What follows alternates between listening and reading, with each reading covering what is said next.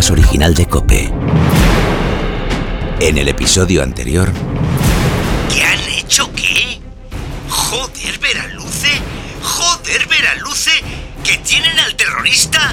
¿Y dónde lo tienen? Joder, Veraluce, joder. Hemos liberado implantándole un chip en el brazo derecho que nos proporcionará constantemente su ubicación. No se lo puede quitar. Un chip en el brazo derecho. Pero es que está usted loco. ¿Sabe las consecuencias que puede tener esto si sale a la luz pública? Sí. ¿Sabe usted lo que puede pasar si se entera la prensa, la radio, la televisión? Esto provoca la caída del gobierno, Veraluce. La caída del gobierno. Joder, Veraluce. Sí, director, lo sé. Y si cree que me he cedido de mis funciones, presentaré mi dimisión inmediatamente. Localizaremos al terrorista y lo detendremos. Pero ¿quién le garantiza a usted que ese hijo de puta no vaya a cometer una barbaridad? Que no se nos convierta en un lobo solitario. No quiero que presente su dimisión. Quiero estar informado de las cosas, de todo lo que me rodea y que le tengan bien controlado. Planeaban un atentado inminente en la T4, en el aparcamiento y en un vuelo. Nuestro confidente... ¡Qué confidente, Veraluce! De momento es un terrorista, un puto terrorista. Hasta que se demuestre lo contrario, es un terrorista, comisario. No se olvide usted de esto. Director, hicieron un ensayo hace una semana con la furgoneta. Prepararon el atentado junto con otra célula en Francia. Tenían bombonas de butano, 200 litros de acetona, ácido sulfúrico. Iban a dejar la furgoneta con los explosivos en el parking. Pero además iban a facturar una maleta con otros explosivos en un avión con destino a París. Un vuelo completo, ¿sabe? Iba a ser una masacre, más de 200 muertos. Joder, Veraluce. Director, créame, sé lo que hago. Ahmed nos va a ser de mucha más utilidad infiltrado en una nueva célula que en la cárcel. Mire, solo le voy a decir una cosa, comisario. Espero que todo salga bien, porque si no, si no van a rodar cabezas, y la primera cabeza que va a rodar va a ser la suya.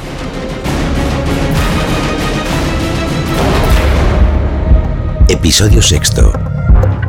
Pasado y presente.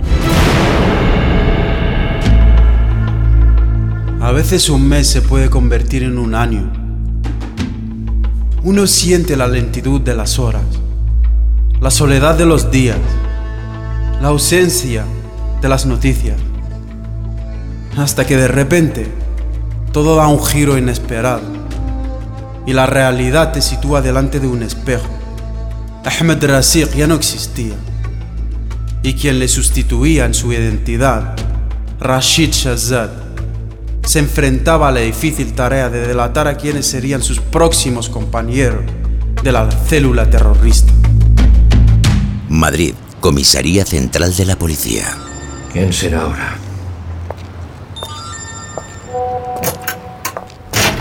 Monzó, Monzó. Voy, comisario. Vega, por favor, luego revisamos esa ficha. La necesito para la una.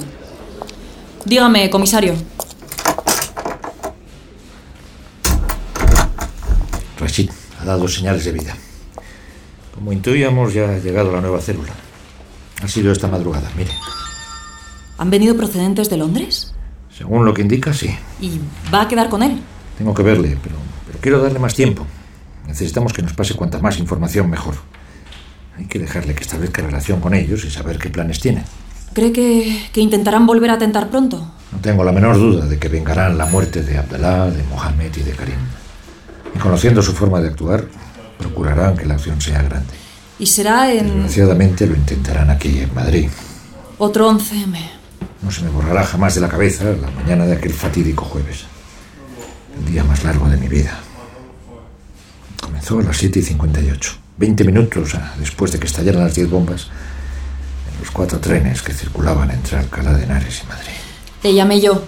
¿Se acuerda, comisario? Sí, cómo olvidarlo. Nunca un café me ha sabido tan amargo. ¿Monzó? ¿Todo bien? ¿Ocurre algo? Comisario, buenos días. Siento molestarle tan temprano. ¿Está, ¿Está escuchando la radio? Pongo la radio, rápido. Ha explotado una bomba en la estación de Atocha.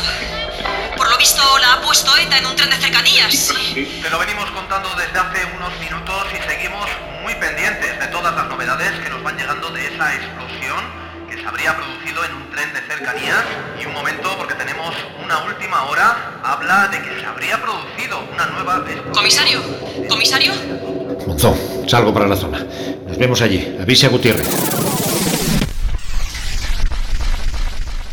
Después vendrían las explosiones en la estación del Pozo, en la de Santa Eugenia. Madrid estaba sufriendo el mayor atentado terrorista perpetrado jamás en España.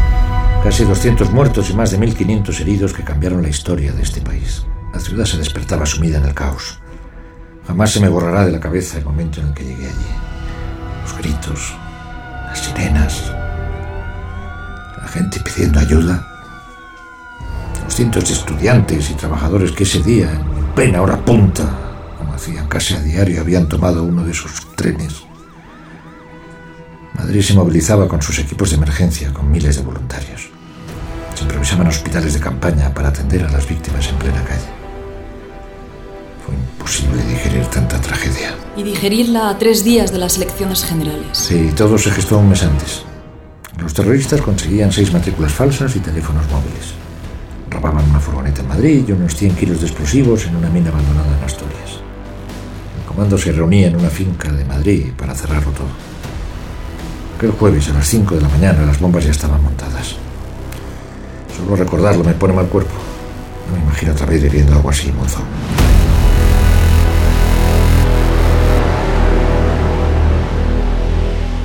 Madrid, Teatro Real.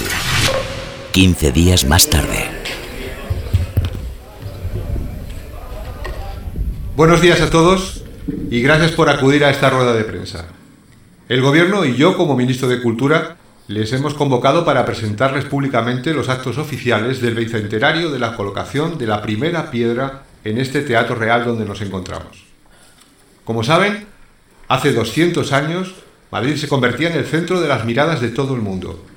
Un 23 de abril de 1818 se colocaba la primera piedra, pero problemas de carácter técnico y económico provocaron largos parones en los años 20 y 30. El proyecto toma cuerpo en los años 50 y nace el Teatro Real. Se convirtió en una referencia para los amantes de la lírica en Europa. Durante sus primeros 75 años de vida, algunas de las voces más destacadas pisaron su escenario. Julián Gallarre, Adelina Patti o Giuseppe Verdi. Ministro, ministro, es que aquí al fondo no se oye nada de lo que está diciendo. ¿Se escucha ahora bien? ¿Me escuchan bien al fondo? ¿Me escuchan todos? ¿Podemos seguir? Sí, sí, sí. Ahora sí. Como les decía, durante sus primeros 75 años de vida, algunas de las voces más destacadas pisaron su escenario, Julián Gallarre o Giuseppe Verdi. Con la llegada de la Primera República, las condiciones de conservación dejaron mucho que desear. El hundimiento parcial del suelo provocó su cierre y la guerra civil y la posguerra hicieron imposible una restauración. Su reapertura se produjo en 1966, pero no sería la definitiva. En los 80, como saben, el gobierno se plantea recuperar el teatro como sala operística e inicia una segunda rehabilitación. Tras un largo proceso de obras, volvería a su actividad en octubre de 1997. Han pasado 20... ¿Has visto qué rollo se está marcando este ministro? ¿Y la hora qué es? ¿Que a este paso no llegamos al informativo? Es que le gusta más que al presidente, madre mía. El gobierno quiere que el mundo vuelva a centrar sus miradas en el teatro real. Queremos que la gala del 23 de abril recupere la memoria de lo que fue hace 200 años. El último evento relevante que tuvo lugar fue en 2017, con el 20 aniversario de su reapertura, y en la que se interpretó en versión de concierto La favorita, de Gaetano Donizetti. Queremos que el Teatro Real esté a la altura, por ejemplo, de la Escala de Milán, y por eso nos hemos volcado en el acto del próximo 23 de abril, cuyos detalles pasará a comentar el director artístico del Real, el señor López Lago. Muchas gracias, ministro. Buenos días a todos. Como bien decía el ministro, el próximo 23 de abril celebraremos la gala del bicentenario de la colocación de la primera piedra del Teatro Real. Será a las 19 horas y acudirán, entre otras personalidades, sus majestades los reyes Felipe VI y doña Leticia, la reina emérita doña Sofía, el presidente del gobierno, líderes europeos como el presidente de Francia, el primer ministro italiano, así como la canciller alemana. Pero también los embajadores de Bélgica, Canadá, Colombia, Japón, México, Rusia y China. Y junto a ellos... Perdón, perdón, ¿ha dicho México, Rusia y...? Y China. México, Rusia y China. No sé si podemos seguir. Decía que junto a ellos estarán las tres más importantes asociaciones internacionales de teatros líricos del mundo, Ópera Europa, Ópera América y Ópera Latinoamérica. Y se han querido sumar a esta fecha tan especial representantes del Gran Teatro Liceu de Barcelona, del Palau de las Artes de Valencia, del Teatro de la Maestranza e incluso de la ABAO, de la Asociación de Amigos de la Ópera de Bilbao. En total, señores, serán 1.700 invitados en una noche en la que, como ha dicho el ministro, queremos que el mundo mire a España, que mire a Madrid como lo hicimos el resto hace 14 años, cuando la escala reabrió sus puertas, embelleciendo con rosas su fachada y utilizando también una iluminación espectacular. Pero claro, imagino que todos ustedes estarán preguntando en qué consistirá la gala. Pues bien, la Orquesta Filarmónica de la Escala de Milán, una de las formaciones de mayor prestigio del mundo, bajo la batuta de Semyon Bischoff, como ven en la pantalla, interpretará la Sinfonía número 6, Trágica en La menor.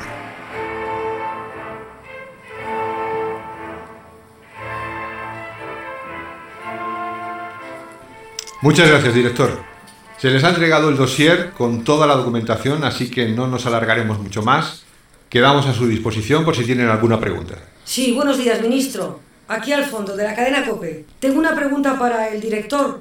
Antes comentaban cómo fue el acto de la escala, con rosas en el interior del edificio y luces especiales. ¿Se plantean ustedes entonces adornar de alguna forma la fachada del Real para el día 23? Y si es así, ¿van a utilizar la experiencia del Coliseo italiano como inspiración? No, no, no, no. No es nuestra intención colocar, como hizo la escala, 20.000 rosas, imagínese, en absoluto. Por cierto, 2.000 de aquellas rosas eran de color rojo escala en las zonas nobles del interior. Eso, los italianos ya lo saben, lo hacen muy bien. Nosotros apostaremos bueno, no quiero desvelar muchos detalles, pero apostaremos por un montaje más moderno que nos permita jugar con la iluminación y con otros elementos. ¿Otra pregunta? aquí. Sí, allí al fondo. A mí me gustaría saber si los invitados que ha mencionado están todos confirmados ¿O estamos hablando de un deseo de que vengan al acto? Estamos hablando de personalidades ya confirmadas, de sus majestades los reyes, le repito, de la reina Sofía, del presidente del gobierno y del ministro de Cultura aquí presente, de los líderes europeos que les hemos citado, y también, recuérdelo, de los embajadores de Bélgica, de Canadá, de Colombia, Japón, México, Rusia y China. Países, por cierto, cuya relación con el teatro real ha sido siempre muy activa. En fin, que tienen todos los datos en el dossier que se les acaba de entregar. ¿Alguna pregunta más? Sí. Aquí, ministro. La última. Al hilo de esto último, no debemos olvidar que España está en nivel 4 de alerta antiterrorista, que no hay semana en la que no se detenga en España una persona relacionada con el yihadismo. De hecho, recientemente, usted lo recordará mejor, se neutralizó una célula con tres muertos y un terrorista huido. Con todo este contexto, ¿qué medidas de seguridad se contemplan para ese día? Bien, Entenderá que por razones obvias no les puedo dar detalles, pero sí asegurar que las medidas de seguridad serán extremas. El gobierno no olvida ni un minuto la situación en la que nos encontramos. La amenaza yihadista es real y ponemos todos los medios que están a nuestro alcance para combatirla y garantizar la seguridad de los españoles. Y si no hay más preguntas, les agradecemos su asistencia a este acto.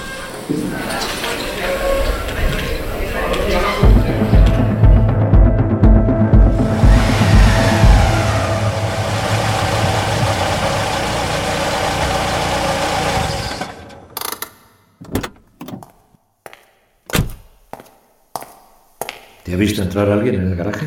Creo que no. ¿Seguro? Sí. Tienes que seguir las recomendaciones que te di. A ver, ¿qué traes? Necesito datos. Yo no puedo seguir más tiempo sin información. Ha pasado más de un mes desde que te liberamos y me mandaste mensaje. A ver, ¿dónde está la célula? ¿Cuántos la componen? Los cuatro estamos en un piso de Pinto. Vienen de Londres, ¿no? Eso es lo que me ponías en el mensaje. Sí. ¿Y qué hacen? ¿Qué contactos tienen? ¿Quiénes son? Joder, te lo tengo que sacar todo con sacacorchos. Coño, colabora. Así. No es una situación fácil para mí, comisario. Ya. ¿Prefieres la cárcel? ¿Te has olvidado ya de la cárcel? No, no me he olvidado. El cabecilla es Omar Malik, el bibliotecario. Antes era un lobo solitario. Su círculo social era escaso. Se ha entrenado por Internet para cometer atentados contra la población civil. ¿Sabe que como Abdallah, Muhammad y Karim no saldrá vivo de esta operación. Así que lo que decida la organización cuando haya muerto no es asunto suyo. No necesita un plan de escape. ¿Pasa muchas horas en Internet? Sí, y no deja de repetir que ha venido para trasladar la guerra al corazón de Occidente. Desde que llegaron no han tenido conexión con él el resto de la organización. Están preparando algo gordo, comisario. Es la instrucción que tiene. Una acción de repercusión internacional, pero de momento Omar no ha dicho cuándo. Solo que será inminente y que debemos estar preparados. No sé si no se fía de mí. No me sirve, joder. Ahmed, no me sirve. Perdona, así, coño. No puedo hacer más de lo que hago, comisario. Sí que puedes. En tus manos está que no mueran inocentes. Solo sé que el atentado será inminente y que tienen los explosivos. Cuentan con un local donde guardan, entre otras cosas, bombonas, hilo eléctrico, cinturones. ¿Un local? Sí, un, un taller. ¿Dónde? Cerca de la casa. Han alquilado una furgoneta. Eh, no puedo estar más tiempo aquí sospecharán de mí. Eh, esta es la dirección del piso de Pinto.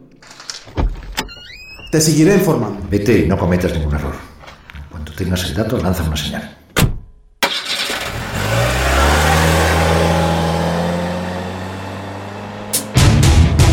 Has escuchado Sin mi identidad. En el próximo episodio, Comisario, es Ahmed. ¿Qué coño pasa con Ahmed? Su señal, comisario, ha, ha dejado de emitir movimiento. dirección, guion y producción, Antonio Rantia. Diseño sonoro y realización, Juan Antonio Fernández Machado. ¿En qué punto se registra la señal ahora mismo? Cerca de Pinto. ¿Qué coño hay allí? Un vertedero, comisario. Adrián Medi como Ahmed Rasik. Carlos Olaya como comisario Veraluce.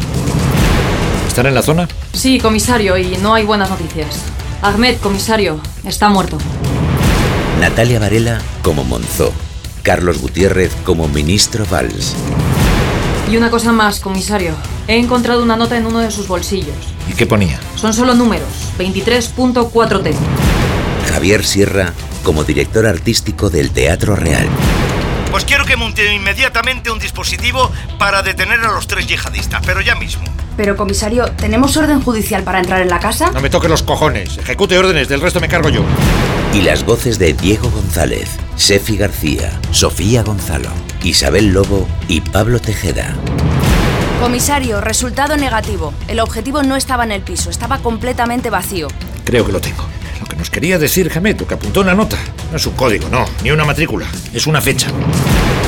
Banda sonora original, Lara Morello y Juan Antonio Fernández Machado. Consulta ya todos los contenidos adicionales de este podcast en sinmiidentidad.cope.es.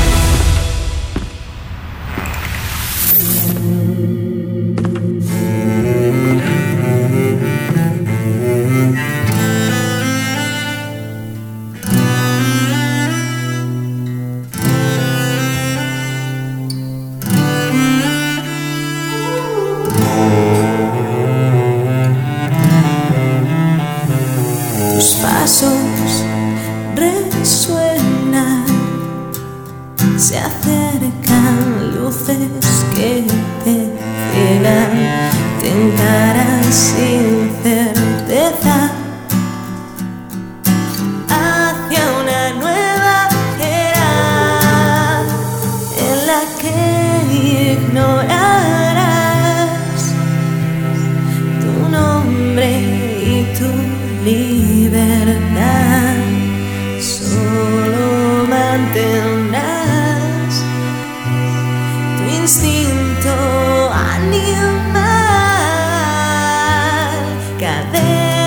Yes.